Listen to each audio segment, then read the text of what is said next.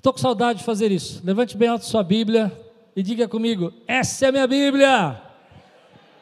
Não, peraí, deixa eu explicar uma coisa aqui.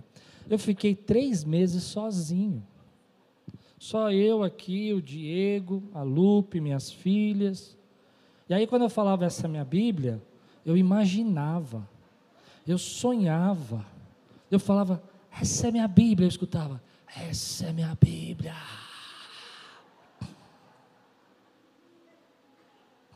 Eu sou o que ela diz que eu sou, escutava, eu sou o que ela diz. Não tinha ninguém aqui. Isso é fé. Agora você vem aqui e eu faço essa minha Bíblia com você e você fala: Essa é a minha Bíblia? Não. Vamos lá. Essa é a minha Bíblia. Eu sou o que ela diz que eu sou. Eu tenho o que ela diz que eu tenho. E eu posso o que ela diz que eu posso. Abrirei meu coração. Deixarei a palavra de Deus entrar. E nunca mais serei o mesmo. Amém. Glória a Deus. João capítulo 9, versículos de 1 a 7. É, essa série de João tem falado muito no meu coração. De manhã nós tivemos um culto às nove, muito gostoso assim, como esse aqui, mas é, eu não esperava que de manhã viesse tantas pessoas. Eu achei que às nove ia ser bem mais vazio. E foi interessante como Deus falou conosco, como Deus tocou. E eu oro para que Deus nessa manhã fale com você também dessa forma, com toda a paz que Ele falou pela manhã às nove. Diz assim: Se você está pronto, estou pronto. Ao passar, Jesus viu um cego de nascença. Seus discípulos lhe perguntaram: Mestre, quem pecou, este homem ou seus pais, para que ele nascesse cego? Disse Jesus: Nem ele, nem seus pais pecaram, mas isto aconteceu para que a obra de Deus se manifestasse na vida dele. Enquanto é dia, precisamos realizar a obra daquele que me enviou. A noite se aproxima, quando ninguém pode trabalhar. Enquanto estou no mundo, sou a luz do mundo. Tendo dito isso, cuspiu no chão misturou terra com saliva e aplicou-a nos olhos do homem. Então disse-lhe: Vá lavar-se no tanque de Siloé, que significa enviado. O homem foi, lavou-se e voltou vendo. Vamos orar? Senhor, fala conosco nessa manhã. Traz a tua palavra ao nosso coração, que ela seja o alimento que nós precisamos, que ela traga a graça, a direção, a força, o sustento que as nossas vidas precisam nesse tempo, em nome de Jesus. Amém.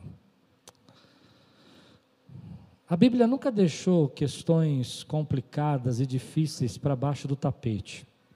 Ela nunca pegou assim casos assim, dificuldades, coisas que nós não conseguimos entender e jogou de escanteio, deixou a gente no escuro. Se um texto como esse, difícil da gente entender, não estivesse na palavra, talvez nós fizéssemos uma série de suposições, entendimentos errados. Porque o que está acontecendo nesse texto é que Jesus está passando diante de um cego de nascença. Aquele homem nasceu cego. E porque ele nasceu cego, ele virou um pedinte. E os discípulos, olhando para esse homem, eles vão dizer assim: Bom, mas Senhor, quem pecou para ele nascer assim? E é interessante porque eles vão trazer uma, uma teologia popular, eles vão dizer o seguinte: bom, foi os pais deles que pecaram, que pecaram e por isso que eles nasceu, nasceu cego, ou foi ele que pecou? E aí tem uma questão engraçada, porque quando você pensa na pergunta dos, dos discípulos, ah, parte dela faz até sentido, mas outra parte não faz. Como é que aquele menino, aquela criança, aquele menino, na barriga da mãe, que nasceu cego, já nasceu cego, poderia ter pecado? Será que ele deu uma mordida na barriga da mãe por dentro? Será que ele estava dentro da barriga da mãe, ele gritou com alguém? Não tem como a gente entender essa pergunta. Mas a primeira parte dos discípulos expressa essa teologia popular que a gente tem, onde muitas, as, muitas pessoas acreditam que pessoas boas não sofram. Porque você é uma boa pessoa, você não passa por dificuldade, você tem que viver bem.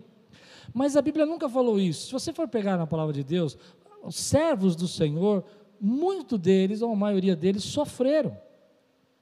A Bíblia mostrou para nós, por exemplo, histórias como a de José, que sofreu demais, José do Egito, passou por tanta luta, por tanta dificuldade. E ele não era uma má pessoa. Ele não era uma má pessoa. Pegamos histórias como, por exemplo, a história de Paulo, que servindo a Deus e pregando, estudamos aqui o ano passado a vida de Paulo, quanto que esse homem não sofreu naufrágios, prisões. Porque a Bíblia nunca disse que ah, o sofrimento é uma consequência direta né, dos nossos pecados.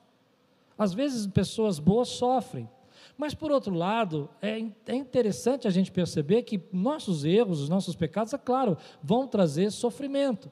Por exemplo, quando eu olho para esse texto aqui, rasgando meu coração com vocês, e eu vejo assim, eles pensando que ah, quem pecou foi o pai dele, é interessante eles pensarem assim, porque, na verdade, a gente às vezes julga né, esse texto. Eu vi muitos pregadores na semana estudando esse texto, julgando, né, dizendo, olha, olha onde ele estava com a cabeça. Mas quando você vai estudar esse texto profundamente, você vai perceber que na cabeça deles tem uma referência direta a Êxodo capítulo 4, quando Moisés fala que não sabe falar, e Deus fala para Moisés que ele criou a boca do homem, fez o cego, fez o surdo. Uau! Como que a gente entende essas coisas? Como a gente compreende esse momento? Então, eles vão levando nossa mente, nossa ideia desses problemas que nós estamos passando nesse tempo, gente boa sofrendo, gente boa partindo, vai gerar em nós aquela questão da causa e efeito, né? Tudo é uma causa e um efeito, ou seja, tudo é, é um, uma semeadura. E eu acredito muito na lei da semeadura, mas há, há situações que a lei da semeadura não explica. Gente boa sofre, os servos de Deus foram cerrados ao meio, gente que passa por, por luta nem sempre passa por causa do seu pecado. Por outro lado, a própria ciência vai explicar para nós que nós podemos sofrer sim consequências do pecado dos nossos pais. Não podemos? Eu, vezes falo que não, mas eu vou explicar para você que a ciência mesmo vai dizer para nós que, por exemplo, certas coisas que você não deveria fazer na gravidez que pode prejudicar o seu filho. Amém? Você pode estar dentro de um, de um relacionamento abusivo e esse abuso, esse pecado de abusar do outro, né, pode gerar um problema na gestação da sua esposa. Eu conheço uma criança que hoje é adolescente, que sua mãe era, era viciada em drogas. E quando ele nasceu, ela não parou de usar drogas na gestação, não parou com isso depois que ele nasceu, mas o principal problema, embora ele tenha nascido é, perfeito, sem problema, e ela usando drogas, isso já é um milagre, amém? Amém? O que aconteceu é que ela, não abandonar esse vício, esse, esse erro, esse pecado, essa conduta, é, gerou nele momentos que ele ficou sem comer, passou fome, foi esquecido dentro de casa, bebê. E a consequência desses atos da mãe, do pai também, conheço histórias de pai né, que é, abateram nos seus filhos, perderam a cabeça, espancaram os seus filhos, que gera a, a consequência na vida daquela criança. Então nós sofremos sim a consequência dos pecados dos outros. Amém? Nós às vezes não percebemos, mas a, a, o livre-arbítrio que Deus nos deu, isso é muito importante você entender, por que, que Deus deu o livre-arbítrio? Porque se Deus não desse livre-arbítrio, não haveria amor. A única forma de você amar é você poder escolher amar. Se eu tiro o direito de você escolher me amar, é então eu te faço de mim, para mim, um robô, um escravo, porque você não tem escolha. Então Deus te dá o livre-arbítrio para você poder dizer, eu posso te amar ou não te amar. Porque se ele não der o livre-arbítrio ao homem, o homem vai amá-lo por obrigação, por determinação, mas não por amor amor. Então Deus vai nos dar, mas o livre-arbítrio daquela pessoa pode me atingir. Eu me lembro uma vez que eu fiquei muito bravo, que eu estava dirigindo para vir para a igreja e um camarada bateu na traseira do meu carro. E quando eu desci para ver por que, ele bateu no momento que não tinha, não tinha trânsito, não tinha ninguém, ele bateu na minha traseira. Eu fiquei muito bravo. Eu desci, ele estava bêbado, completamente bêbado. Ô oh, meu filho, como é que você está? Oh, desculpa aí, e eu comecei a ficar bravo, falei, como é que um camarada desse dirige um carro? E aí eu comecei a entrar no meu carro e falei, Deus só está me castigando, não é possível. Castigo, que, onde eu pequei? Fala para mim o que, que eu estou fazendo errado. E Deus me falou uma coisa naquele dia que eu nunca mais esqueci. Deus falou, filho, aquele homem estava exercendo o livre-arbítrio dele de poder beber e poder dirigir bêbado, embora a lei diga que ele não possa fazer. Hello? Mas ele fez porque ele tem essa autonomia. E nós somos protegidos, somos guardados por Deus dessa, dessa liberdade que o outro tem, porque você não tem a noção da quantidade de escolhas erradas e atitudes erradas que o ser humano toma e que afetaria diretamente a nossa vida. Mas Deus, na sua graça, tem preservado você até hoje. Quem pode dizer amém por isso? Então, existe a causa, existe a consequência do pecado do meu próximo, mas o que Jesus vai fazer aqui nesse texto, que é completamente diferente, e pessoas boas sofrem porque sofrem por perseguição, porque sofrem que estão no mundo e o mundo jaz no maligno, sofrem porque no mundo tereis tribulação, mas tem de bom ânimo, eu venci o mundo, sofrem por causa do pecado do outro que você nem conhece, que como uma onda atinge você, vem até você. Sofre porque aquela pessoa vai lá naquele, naquele lugar que era para pegar aquele recurso e comprar vacinas e entregar para você. Ele desvia o dinheiro porque ele está pensando que ele precisa ter uma casa maior, porque ele está pensando que precisa ter um iate maior. Quem está entendendo o que eu estou pregando? E você sofre por causa do pecado dele. Como Deus vai julgar isso, eu não sei, não é isso que eu estou pregando agora. Eu estou dizendo para você que nós sofremos. Mas há uma coisa que eu queria dizer para você: embora nós estejamos nesse mundo, Deus tem guardado você, Deus tem colocado você numa bolha bolha. Consegue entender o que eu quero dizer? Numa bolha, porque você não tem noção da quantidade de livramentos e de graça que Deus tem feito na tua vida. Uma bolha. Um outro exemplo que eu tenho na minha vida é um dia nós estávamos aqui ensaiando para o louvor, saímos, eram umas 11 horas da noite, fui fazer a curva aqui da esquina, dois rapazes tirando racha, eles batem um no outro, o carro dele voa e cai em cima do meu porta-mala. Naquele dia, por causa de 5 centímetros, a Lupe não recebeu uma pancada na cabeça de um carro que estava voando. E aí você vai dizer, aconteceu, é um acidente, são, né, um problema, eu não sabia que era racha. Então, quando eu vou acionar o seguro do meu carro, eu descubro que o cara que me bateu também tem um seguro. Olha quando isso vai acontecer, né? Na mesma seguradora que eu tenho seguro. E o dono da, da corretora vira para mim e diz assim: esse rapaz já tem um processo de racha. Faz três meses que ele destruiu o carro do pai dele. E eu vou fazê-lo pagar tudo. Tudo, porque eu sei que ele estava tirando um racha. E aí eu vou dizer para você, adianta ele pagar se minha filha tivesse minha filha tivesse morrido, meus famílias? Adianta. Mas eu sofro a consequência de um rapaz inconsequente que já tinha destruído um carro e aí você diz, mas então por que, que Deus não te livrou? Porque você não tem noção a quantidade de vezes que Deus te livrou. Eu tenho 50 anos, eu estou contando uma história de livramento, de graça, porque essa eu vi, mas eu não posso contar para vocês há milhares de histórias que eu não vi, porque Deus não deixou chegar na minha casa. Quem pode dizer glória a Deus? Então, quando esses homens olham para Jesus e fazem essa pergunta, eles fazem a pergunta da questão da nossa vida, de como é difícil a gente entender pessoas que sofrem, pessoas que sofrem por causa dos outros, pessoas que sofrem por causa dos erros nossos, delas mesmo, porque as, as, os erros delas trazem destruição, pessoas que pelo, sofrem pelos erros que, que não, não cometeram, e você então vê crianças que você fala, meu Deus, mas ela não fez nada, ela não tem culpa de nada, mas nós estamos no mundo, e aí vem a resposta que Jesus vai dar. Jesus vai dizer para esses homens: olha, se você que quiser entender as coisas que você está passando, você precisa parar de procurar causa no passado e procurar um propósito no futuro. Pare de procurar causa no passado e encontre um propósito no futuro. Pare de ficar perguntando por que, que eu sofri assim, por que, que eu estou nessa situação, por que, que meu pai fez isso comigo, por que minha mãe fez isso comigo, porque você não vai encontrar essa resposta tão facilmente. Há muitas variantes, mas quando você olha para o futuro e diz, ei, Deus vai usar isso para a glória dele, eu vou encontrar uma causa no futuro. Jesus vai dizer isso, mas eu não vou adiantar ainda, porque o tema de hoje é esse: o que Deus pode fazer com seus pedaços quebrados? O que Deus, você vai ficar surpreso com o que Deus faz com os nossos pedaços quebrados. Eu quero que você diga isso. Eu vou ficar surpreso com o que Deus faz com os nossos pedaços quebrados. Então, quando você lê esse texto, eu, eu, eu, lendo comentários e estudando essa semana, eu fiquei triste, porque um pregador disse assim: Olha, não consigo entender como Jesus podia dizer que esse homem ficou cego e era para a glória de Deus. Eu falei: Ele não entendeu. Ele não entendeu, porque o que está acontecendo aqui é que Jesus não está dizendo que ele ficou cego naquele, naquele, naquela vida para a glória de Deus, porque isso era o jeito que Deus queria tratar ele. O que, que ele queria dizer, o que Jesus queria dizer, é que está em Isaías, capítulo 42, versículo 7, diz assim: Para abrir os olhos do cego, para libertar da prisão os cativos e para livrar do calabouço os que habitam na escuridão. Jesus está dizendo assim: Olha, isso vai ser para a glória de Deus, vai ser para a obra de Deus, porque lá em Isaías havia se dito que nesse tempo, quando o Messias viesse, haveriam cegos, mas para a glória de Deus, a obra de Deus se cumprisse, os cegos vão enxergar, para que todos saibam que o Messias veio. Você não está entendendo?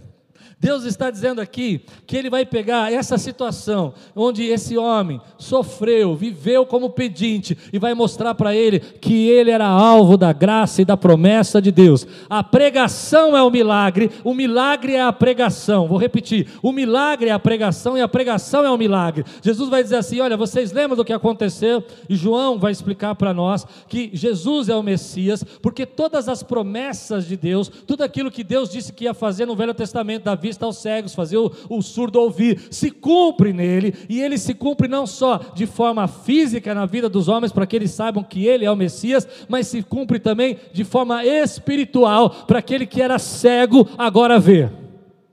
E Jesus vai falar isso aqui no texto. E João vai mostrar para nós que o objetivo disso era que revelasse a Jesus como Messias. Então não tem nada a ver com o pai dele, não tem nada a ver com ele, tem a ver que Deus vai usar essa situação difícil da vida dele para mostrar que lá atrás Jesus já tinha sido profetizado como Messias. Você crê nisso? Quando eu olho para esse texto aqui, eu vou enxergando que o milagre que Jesus está sendo relatado aqui demonstra que ele vai cumprir. E ele é o Messias. Mas você vai ver comigo no decorrer do capítulo 9, e à noite nós vamos estudar o capítulo 10, que essas profecias estão se cumprindo, mas aqueles homens não podem ser, podem, podem ver. O maior cego nessa situação não era o cego, eram os fariseus. Mas eu não vou adiantar, não. Leia comigo aqui o versículo 24 a 25. Diz assim. Perdão, versículo. É. Uau. Versículo 3, se eu não me engano. Está errado aqui. Então Jesus disse o que aconteceu. Jesus, disse Jesus: Nem ele nem seus pais pecaram. Isso não quer dizer que os pais não tinham pecado, né? Quer dizer que o pecado não estava relacionado com a situação. Mas isso aconteceu para que a obra de Deus se manifestasse na vida dele. Você crê nisso? Olha, olha que interessante. De que obra que ele está falando? Ele está falando de, de Isaías 42, versículo 7. Isso aconteceu, isso, esse encontro aconteceu para que Isaías 42 se cumprisse na vida dele. Você crê? Quando eu, eu penso em tudo isso, vem no meu coração que às vezes os nossos problemas, aquilo que nos falta, aquilo que nos dá dor, Deus usa. E a gente fica surpreso como Deus usa. Essa semana, como eu falei, pesquisando, estudando esse texto, que é um texto tão difícil, ouvi um testemunho daquele pastor chamado Nick Nuvicic, né? Aquele que não tem os braços e as pernas. Vocês já viram esse pastor? Ele não tem braços e pernas. Eu até ia passar aqui para vocês, mas ia ficar difícil. E ele está dando um testemunho baseado nesse texto. Ele disse que quando ele cresceu e se entendeu que ele não tinha braços e pernas e que ele era diferente de todo mundo, algo começou a nascer no coração dele que onde ele tinha errado, por que ele tinha sido castigado, por que, que ele estava sofrendo tanto, onde estava Deus. E lendo João capítulo 9, ele percebeu que Deus podia usar aquilo que estava faltando na vida daquele cego para a glória dele. E que Deus podia usar os pedaços que estavam faltando nele, é assim que ele fala. Os braços que ele não tem, as pernas que ele não tem, para a glória dele. E que aquilo que estava faltando nele, surpreendentemente, ia transformar a vida de milhares de pessoas. Então conta a história que ele então aceitou esse chamado de Deus e foi para uma escola onde tinha 300, 300 adolescentes. Enquanto ele estava pregando e falando que quando ele entendeu isso, que não ter algo, Deus pode usar o que você não tem para a glória dele, para fazer você ser um testemunho vivo do poder e da graça dele, ao invés de você reclamar do que você não tem, mas enxergar o propósito que você tem nisso. Uma jovem levantou, e ele conta que aquela jovem foi se aproximando dele, e ele ficando meio preocupado. Esse é o testemunho de conversão dele. E abraça ele, e começa a chorar, e diz: Olha, eu sempre me achei feia, sempre me achei incompleta, sempre me achei que alguma coisa está faltando em mim, mas agora eu entendi que tudo que está faltando em mim, Deus pode usar para a glória dele. E não é assim que Deus faz. Deus às vezes pega situações, numa perda ele levanta um gigante, um guerreiro espiritual, numa, numa partida de alguém da nossa família, ele nos faz mais cheio de autoridade, de fé e de poder. Ele não faz assim. Quando eu olho para a minha infância, eu me, eu me encontro nisso, porque ah, eu me lembro dessas situações que eu passei, onde eu chorava muito. Todas as noites eu chorava porque minha mãe doente, meu pai fora de casa, sem comida, sem alimento, e a gente tinha que ir para a escola. Indo para a escola, você não tinha que comer, a, merenda que a escola dava me fazia muito mal, eu não conseguia comer aquela merenda, eu não, me enjoava demais, não era nem frescura, não conseguia comer, então era melhor ficar com fome mesmo. E aí eu me reclamava com Deus, eu me lembro que no meu choro eu falava, Deus, onde é que eu errei? Por que, que eu estou sendo castigado? Por que, que aquele amiguinho pode ter uma, um, o pai dele na, na, igreja e eu não posso? Por que aquele outro ganha presente e eu não ganho? Por que aquela outra pessoa tem comida e eu não tenho? Essas eram as minhas questões. Que tipo de pessoa eu sou? Que miserável que eu sou para já nascer assim? Estou pregando para alguém aqui? E aí eu comecei a olhar para trás, querido, e procurar causas. Causas eram o pecado dos meus pais, causa é porque é, Deus não existe, causa é porque o Senhor não se importa, Deus não é bom. Foi então que Deus um dia me disse que ia usar toda a minha desgraça para a benção. Que Deus ia usar todos os meus, pe meus pedaços quebrados para fazer me transformar na pessoa que Ele quer que eu seja. Que Deus ia pegar as minhas dores para poder chegar aqui hoje para você e falar assim: ei, vamos vencer vão passar. A luta está difícil, mas nós vamos conseguir. Deus é fiel. A gente não entende porque nós temos que passar por isso, mas nós sabemos que Ele está conosco. E eu olho para trás, eu enxergo que Deus está comigo. Mesmo quando não tinha nada que comer, Deus está comigo. Mesmo quando não tinha nada para ninguém para me abraçar, ninguém para me, me ensinar, nem como pegar um talher, Deus está comigo. Deus está me sustentando. Ele vai transformar esse pedaço que foi quebrado da minha vida, a ausência do meu pai, a perda da, da minha mãe, no sentido de não poder conversar com ela por causa da enfermidade dela, vai me transformar na pessoa que Ele quer que eu seja para ser um abençoador de vida. Então eu paro de olhar para a causa do passado e eu começo a olhar para o propósito que Ele tem no futuro. E o propósito que Ele tem no futuro é me fazer ver como Ele pode usar os meus pedaços quebrados para a glória dEle. Em outras palavras, o mundo não é um lugar fácil. Como eu disse, há tantas situações, o outro, a mim, o meu pecado, coisas que acontecem que não há explicação, mas uma coisa eu sei: Deus vai pegar isso que está fazendo você sofrer hoje, pegar isso em você e transformar isso em algo que vai ser tremendo para a vida de alguém, se você deixar. Ele vai cumprir promessas, vai cumprir profecias através desses pedaços quebrados. Então, hoje, nesse testemunho do Nick, ele termina dizendo assim: Olha, hoje eu preguei mais de 50 países. E aí aparece vídeos dele pregando na África, na Indonésia, na Filipinas. E eu falo: esse homem, sem pernas, sem braços, pregou o mundo inteiro.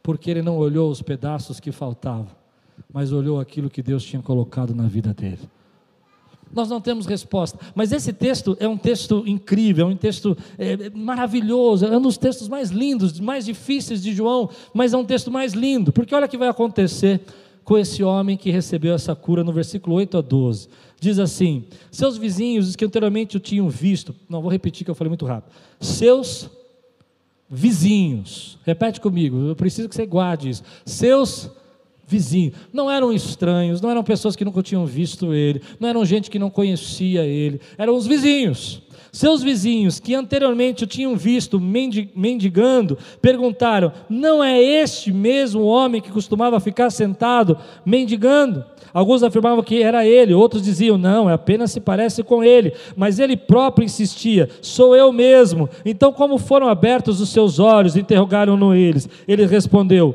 O homem chamado Jesus misturou terra com saliva, colocou-a nos meus olhos e me, e, e me disse que fosse lavar-me em Siloé. Fui, lavei-me e agora vejo. Eles lhe perguntaram: Onde está esse homem? Não sei, disse ele.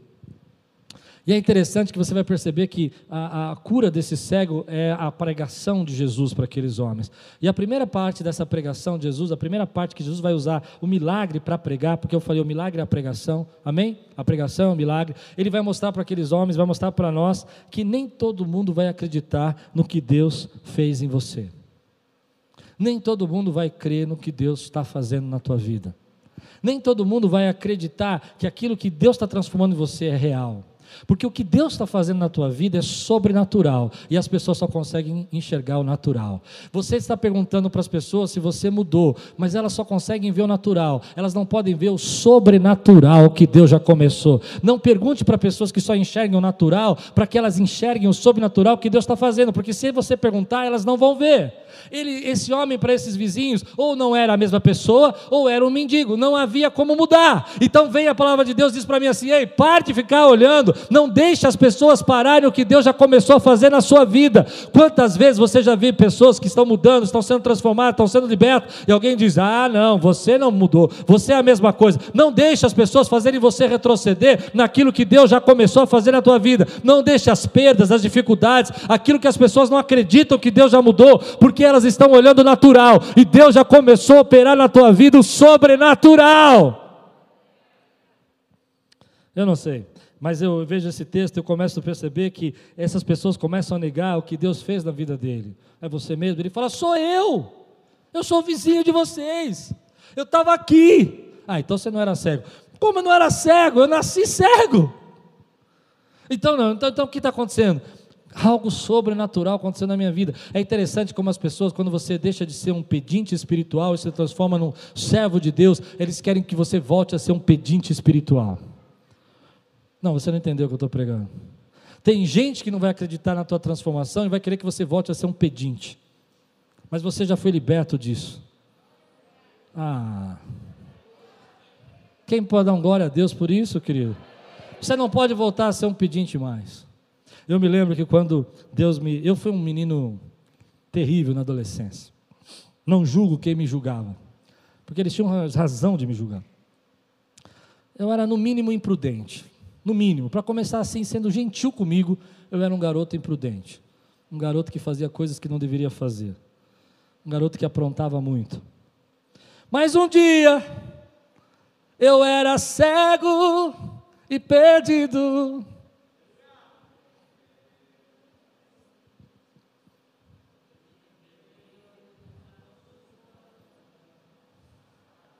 E aí eu comecei a enxergar. Enxergar coisas que eu não devia fazer, enxergar coisas que eu não podia fazer. Eu me lembro que uma das coisas que eu fazia errado é que eu, eu gostava de, de paquerar. Eu gostava de paquerar. Paquerava todo mundo. Paquerava todo mundo. Mas um dia uma pessoa chegou para mim e abriu meus olhos. Ela não brigou comigo, nem discutiu. Eu era um adolescente que não tive pai, não tive mãe. Na minha cabeça eu tinha que ter afeto. E um dos jeitos de ter afeto é ter afeto paquerando. E uma, uma jovem chegou para mim e falou assim: Sabe, Cláudio, você é um cara legal, mas vou te dizer uma coisa. Você já percebeu a quantidade de gente que você machuca fazendo assim? E quando ela falou aquilo, eu falei: Não, é verdade, eu não quero machucar ninguém. Meus olhos foram abertos. Mas é interessante que Deus me transformou. Me lembro que eu fui batizado no Espírito Santo e eu comecei a me tornar um pentecostal daqueles de, de do fogo mesmo. Ia no monte, levava a roupa na mala, porque eu sabia que eu ia voltar encardido de lama, porque eu ia rolar o monte inteiro. Já foi no monte? Gostava de me jogar e rolar e ver graveta acesa. E Deus estava mudando a minha vida. Eu estava entendendo, quando a pessoa me corrigiu naquele momento, eu entendi que eu estava errado. Mas é interessante que as pessoas que estavam comigo, nenhuma delas acreditou do que Deus estava fazendo na minha vida. Nenhuma delas nenhuma delas, nem sequer vieram aqui, que é menos de 20, de 3 quilômetros, 4 quilômetros, conhecer a igreja que Deus estava fazendo através da minha vida. E eu nunca entendi, porque eram pessoas que eu nasci, fui criado, comi, almocei, jantei na casa de muitos deles. Mas as pessoas não conseguem ver o que Deus está fazendo no sobrenatural na tua vida. E às vezes Deus tem que te afastar dessas pessoas, porque elas não, elas não conseguem enxergar a mudança que Deus está fazendo em você. Você está naquele lugar, você está naquele ambiente onde eu estava, e Deus começou a mudar a minha vida. Só que para eles eu ainda era o pedinte, eu ainda era o mendigo que estava na porta. Eu não era o cego que agora vê. Então Deus às vezes afasta você, tira você daquele meio para que você possa se tornar aquilo que Ele quer que você seja. E hoje eu tenho 50 anos, e quando eu encontro essas pessoas da minha adolescência, elas ainda me olham com a cara de que eu fosse um pedinte. Acho que não deu para entender. 50 anos, 28 de casado, duas filhas, uma com 24 anos. Preguei no. Não, não, vou, não vou falar, mas preguei em muitos lugares. As pessoas ainda me olham assim. Klaus. Consegue entender o que eu estou dizendo? Porque as pessoas não conseguem enxergar o que Deus fez em sobrenatural na minha vida. E eu vou dizer para você algo muito importante. Não deixe as pessoas voltarem você para trás. Não deixe a incredulidade delas fazerem você voltar a ser mendigo. Você voltar a ser pedinte. Volte a ser. Continue o processo que Deus mandou você fazer. Todos nós passamos por isso.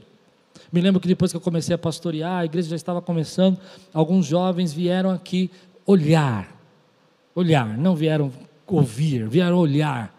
E eles olhavam, olhavam, e no final um deles falou: oh, Lembra quando a gente era garoto, que a gente aprontava? Eu falei, lembro.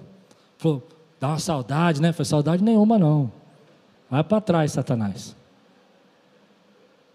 Porque ele está me vendo ainda como pedinte mas ele não conseguiu entender a maravilhosa graça de Deus que foi derramada sobre sua vida.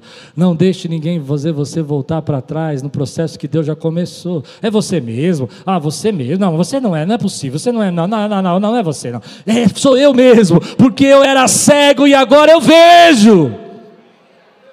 Porque Deus cumpriu a palavra dele, porque Deus pegou os meus pedaços quebrados e derramou a glória dele em mim. Aleluia. Então a primeira lição é isso: não deixe as pessoas roubarem de você o que Deus está fazendo por você. Não deixe as pessoas roubarem de você o que Deus está fazendo por você.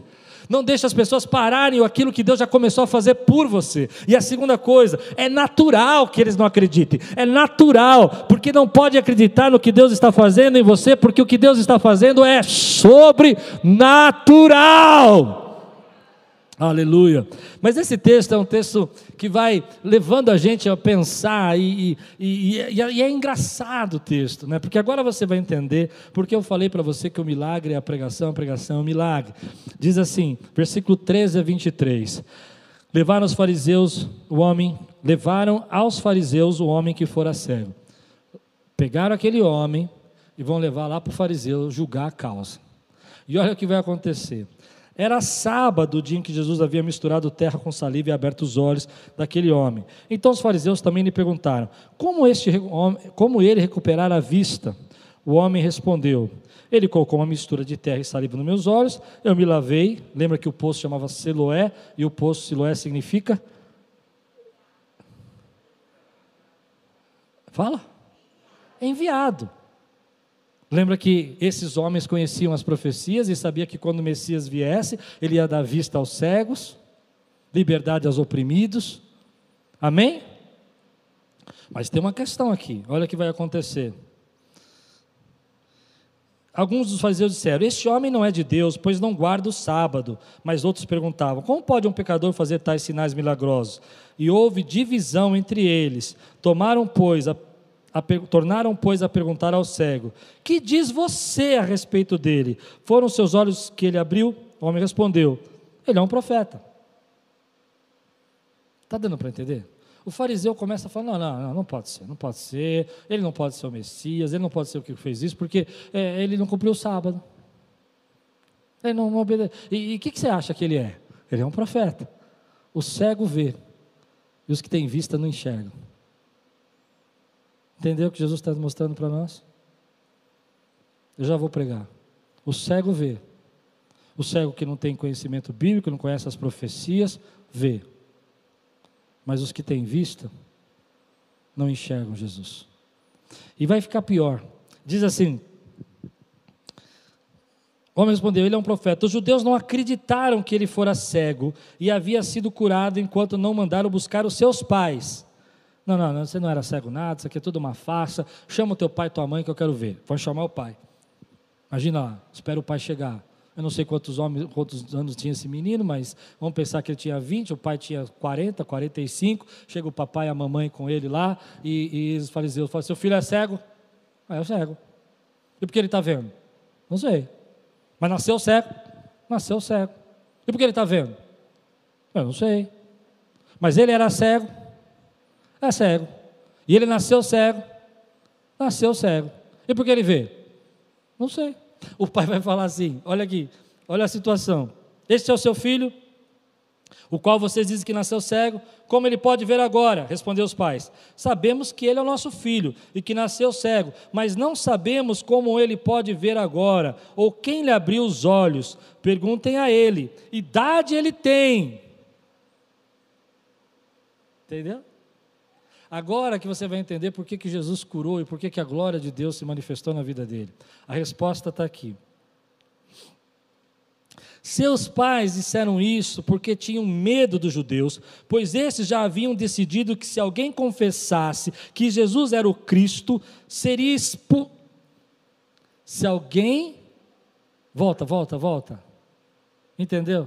Se alguém confessasse que Jesus era o Messias, seria expulso.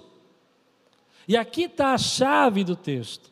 Jesus vai mostrar para nós Cuidado com a mentalidade dos fariseus. Cuidado, querido, eles não podem aceitar o um milagre, eles não podem conseguir ver o que está bem na frente deles, eles não conseguem entender, eles são conhecedores da lei, eles sabem que Jesus, o Messias, teria que vir curar e libertar os cativos, os oprimidos, os dar vista aos cegos, mas eles, sabendo disso, não conseguem enxergar. E Jesus está mostrando para nós algo que é sobrenatural nesse texto. Jesus está mostrando que os cegos de verdade eram aqueles homens, que não importasse a quantidade de milagres, não importasse a quantidade de testemunhas, não importasse quem falasse para eles, olha, foi assim, ele era cego mesmo, eles não iam crer. O orgulho, a vaidade, a questão deles era que não poderia ser. Sabe por quê, querido? Porque às vezes nós somos como esses homens, não importa o quanto Deus faça, não importa quanto Deus mostre, não importa quanto Ele te coloque na bolha, lembra da bolha? Ele te põe naquela bolha, te protege, te livra hoje, te livra amanhã, te livra muitas vezes, não importa, mas se você é cego, você não vai ver. Mas aqui eu estou pregando para uma igreja que tem vista, que enxerga, que sabe que Deus é real, que Deus nos ama nesse tempo, que Deus nos guarda. Então Jesus está dizendo assim: olha, eu vou mostrar para vocês, a pregação é essa. Havia um cego, não podia ver e ele conseguiu enxergar coisas espirituais que nunca aprendeu. Haviam homens que diziam se ter vista, e eles eram mais cegos que ele, porque aprendendo, sabendo e decorando a lei, não podiam enxergar o sobrenatural, a bondade de Deus e a graça de Deus. Que Deus nos livre de ter essa cegueira. Porque nesse tempo não é difícil você ter momentos da sua vida que os seus olhos ficam obscurecidos. Que você fica procurando causa no passado e não consegue chegar a propósito no futuro que você fica procurando desculpas e situações e jogando sobre Deus, sobre seus pedaços quebrados e não consegue ficar surpreendido quanto Ele tem feito com os nossos pedaços quebrados, aonde você chegou com todos os pedaços quebrados, o quanto Ele te usa com os pedaços quebrados, que você não consegue enxergar que nesse mundo que a gente vive, o pecado do outro, o livre-arbítrio do outro, as consequências do outro me atinge, mas ainda assim, Deus tem blindado você e tem colocado você Tem alguém aqui hoje? Levante sua mão e diga assim: glória a Deus por isso. Você enxerga a bolha. Entende o que eu quero dizer com bolha? Eu consigo imaginar a graça de Deus como essa bolha que me envolve, sabe? Como se eu estivesse dentro de uma bolha. Né, de... É, é, é, é, que eu não quero falar, sei que eles vão rir de mim, sabe, irmão? Mas eu estou pensando naquele campo de força que a gente assistia nos desenhos animados, que ia cair umas pedradas na vida da pessoa e a pessoa punha um campo de força, aí cobria, as pedras não caíam. Eu sei, eles vão rir de mim, mas tudo bem, eu sou assim mesmo. Eu vejo a graça de Deus assim na minha vida. Não quer dizer que eu não estou sofrendo, que o justo não sofra, sofre, querido, mas a gente não enxerga às vezes, como esse homem, as profecias se cumprindo, a volta de Jesus acontecendo. Eu já disse para vocês que eu não acho que é nesse mês, não acho que ainda tem algumas promessas a se cumprir. Mas a Bíblia, a Bíblia inteira nós lemos sobre a palavra de Deus. Hum? Tá ruim? Que a gente às vezes é cego. É cego de não enxergar. Posso ir fundo nisso? É cego de a gente não enxergar que os nossos pecados machucam o outro. Lembra que eu falei a história da vacina? Era por isso. Porque às vezes a gente não consegue enxergar que vale mais a vida daquela pessoa que vai, vai receber uma, uma vacina do que roubar milhões para ter um iate. Por que você rouba milhões para ter um iate? Porque você é um cego. Porque você não está enxergando a dor da família, você não está enxergando a dor daquele que perdeu seu pai, não está enxergando a dor daquele que perdeu. E nós começamos a ficar nessa sociedade, cegos pela sociedade, achando que o erro do outro não tem problema, e, e cada um manda na sua vida. Eu encho a cara, eu pego o carro e bato no seu carro e mato você que é um pai. Mas eu faço o que eu quiser na minha vida, porque você está cego. E às vezes a gente é cego, não só nessas coisas macros que eu estou falando, amém? Mas no micro, vou explicar, nas coisas pequenas, você recebe o troco da padaria e você fala, nossa, Deus está me abençoando. Só que você é cego para enxergar que quem vai pagar aquele troco que você guardou errado vai ser aquela moça do caixa que às vezes ela tem dois filhos para criar e trabalha naquele emprego, porque é a única forma dela se sustentar. E você fala, não, mas ela que foi boba, ela que é uma burra de devolver troco errado. Não, querido, você que é cego.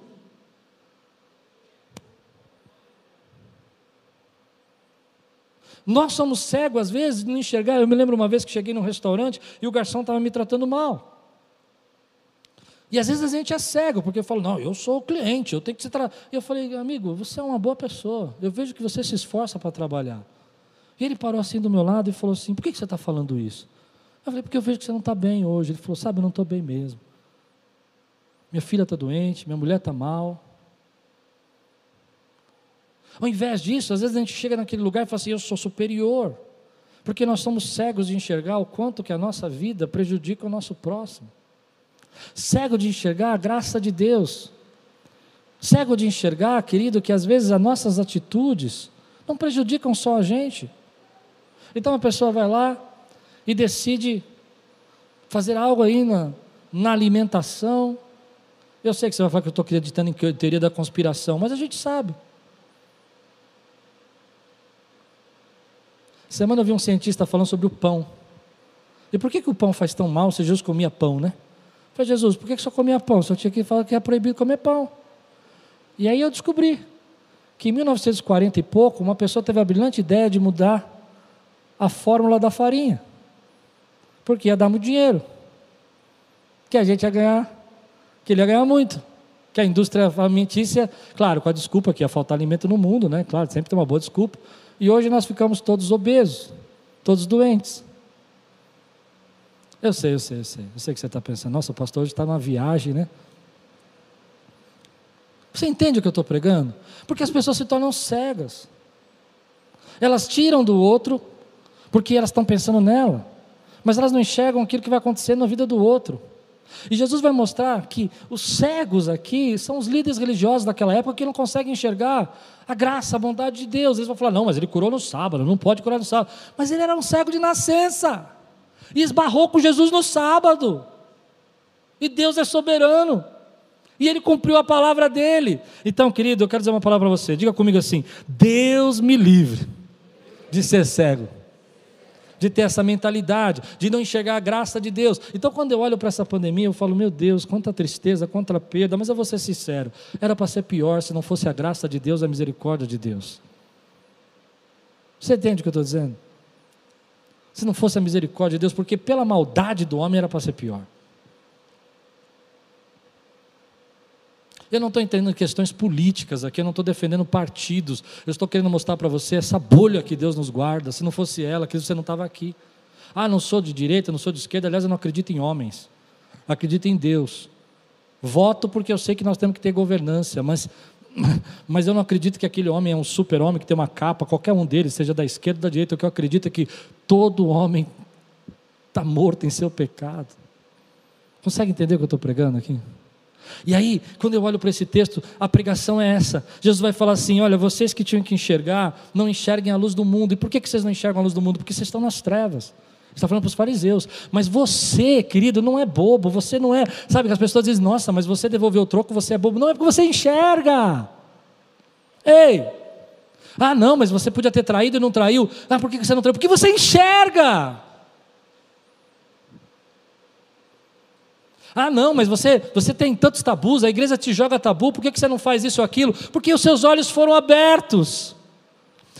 E há lados, e há momentos, e há situações da nossa vida que as trevas começam a querer obscurecer a nossa visão. Amém? E você começa então a achar que não, que todo mundo faz, que isso é normal, é só um desvio, é só um erro. E eu vou dizer para você: não, querido, você enxerga. E as pessoas vão dizer assim: nossa, mas como você quer ser bonzinho, como você quer ser perfeito, como você quer. A pessoa te tratou assim, te fez mal. As pessoas que dizem para mim: ah, eu não sei como é que você aguenta. Ah, pá, as pessoas te perseguem na igreja, as pessoas te falam mal, te caluniam, você prega, elas vão reclamar de você. Eu vou dizer para você, querido, eu, eu, eu enxergo outra coisa, porque os meus olhos foram abertos, eu enxergo a quantidade de amigos e família que eu fiz nesses anos, eu enxergo a quantidade de gente que me abençoou, não a quantidade de gente que tentou me perseguir. Perseguir vai ter em qualquer lugar, aqui ou fora daqui, mas aqui eu sei que eu conheci gente que me amou, que cuidou de mim, eu enxergo. Eu enxergo também que eu pregando hoje, pode parecer uma loucura, você está aqui, está em casa, mas eu sei que tem gente que vai ser liberta, os olhos vão ser abertos, você vai enxergar a luz e você vai entender uma causa e um propósito para os seus pedaços quebrados e vai ficar surpreendido com o que Deus vai fazer.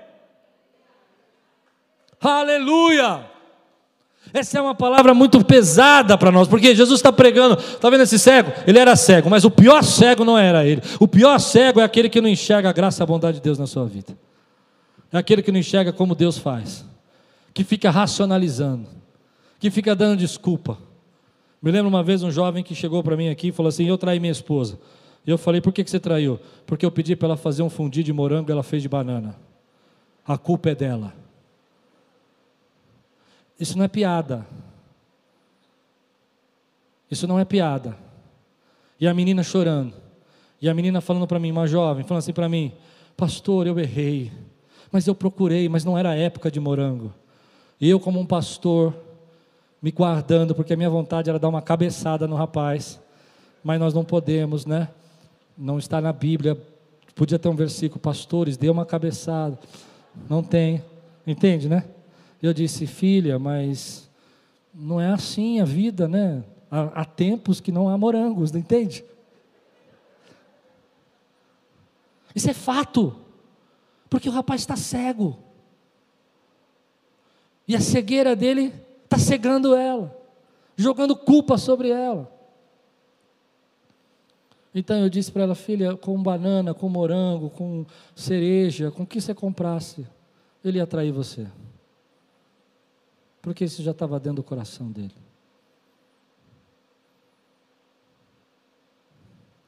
Tudo bem falar isso que eu estou falando?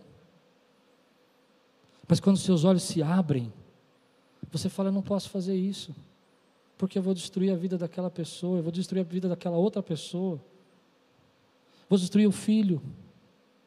E você enxerga, e as pessoas às vezes falam assim: Mas isso é bobagem, é, o mundo é assim. Não, querido, não, eu enxergo. Eu enxergo que a minha atitude prejudica o próximo. Então, olha o que vai acontecer. Eu vou para o final, eu vou terminar assim. Já passou meu horário. Estava tão com vontade de pregar. Nossa, que dia maravilhoso poder pregar de manhã, poder pregar de novo de manhã. Olha o que diz o texto aqui. Pela, é muito engraçado esse texto. Pela segunda vez, diga comigo, pela segunda vez, eles chamam o, o cego, o que fora cego, né? Eles disseram: Pela segunda vez, chamou o papai, chamou a mamãe, os vizinhos vieram, era cego, era cego, era cego. É, como ver, não sei como ver não, mas era cego. Ele é vizinho, ele ficava ali na esquina, vem o papai, é seu filho, é meu filho, era cego, era cego. Eu, você era cego, sou cego. Agora pela segunda vez chamam ele, ele volta.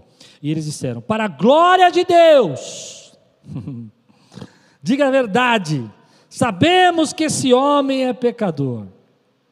Não tem saída, querido. Quando a pessoa está nas trevas, quando a pessoa está em escuridão, não importa o quanto você ajude, não importa o milagre que seja, ela vai ainda dizer que você está errado. E aí o texto vai dizer assim: ele respondeu: Não sei se ele é pecador ou não. Uma coisa sei, eu era cego e agora eu vejo. Todos nós um dia fomos cegos. Cegos para o nosso pecado, cegos para a graça de Deus, cegos para a bondade de Deus, cegos para enxergar a misericórdia, cegos para enxergar o próximo, cegos para enxergar as dúvidas, os erros e os problemas que nós cometíamos e que a gente não enxergava, cego para o pecado do mundo, cego para as coisas erradas do mundo. Você já foi cego. E, e você também foi cego para Deus, você foi cego para aquilo que Deus faz, para quanto Deus te ama, você foi cego para quanto Deus te cuidou. Quantos aqui já foram cegos? Mas você hoje vê. Eu era cego e agora vejo, mas quando Jesus entrou na tua vida, você começou a enxergar. E eu estou falando para pessoas aqui que enxergam, pessoas que veem, pessoas que não são mais cegos, que veem a graça de Deus. Eu vejo a misericórdia de Deus, eu vejo a bondade de Deus. Eu sei que eu não tenho resposta porque aquilo aconteceu, mas eu sei que tem um Deus sentado no trono. Eu consigo ver os céus abertos, eu consigo adorá-lo porque eu vejo, eu consigo sentir a presença dele nesse lugar porque um dia eu enxerguei a graça dele e a glória dele. Não deixe que as pessoas façam você de novo se tornar um cego, podendo enxergar. Isso não é coisa da sua cabeça, isso não é tabu da igreja, é porque os seus olhos, os seus olhos, os seus olhos foram abertos e você começou a enxergar, querido, aquilo que você nunca via. Então não pare o processo que Deus começou na sua vida. Não pare. Uma coisa eu sei, eu era cego, mas agora eu vejo. Eu vejo que a minha atitude prejudica, eu vejo que a minha atitude fere, eu vejo que eu às vezes não enxergo a bondade de Deus e sou às vezes uma pessoa que, infelizmente, fico culpando a Deus por coisas que eu não deveria culpar, que são culpas minhas, culpa minha mesmo. Mas Deus, na Sua graça, abriu os meus olhos para que eu pudesse enxergar a Sua maravilhosa luz e lança luz nas Suas trevas.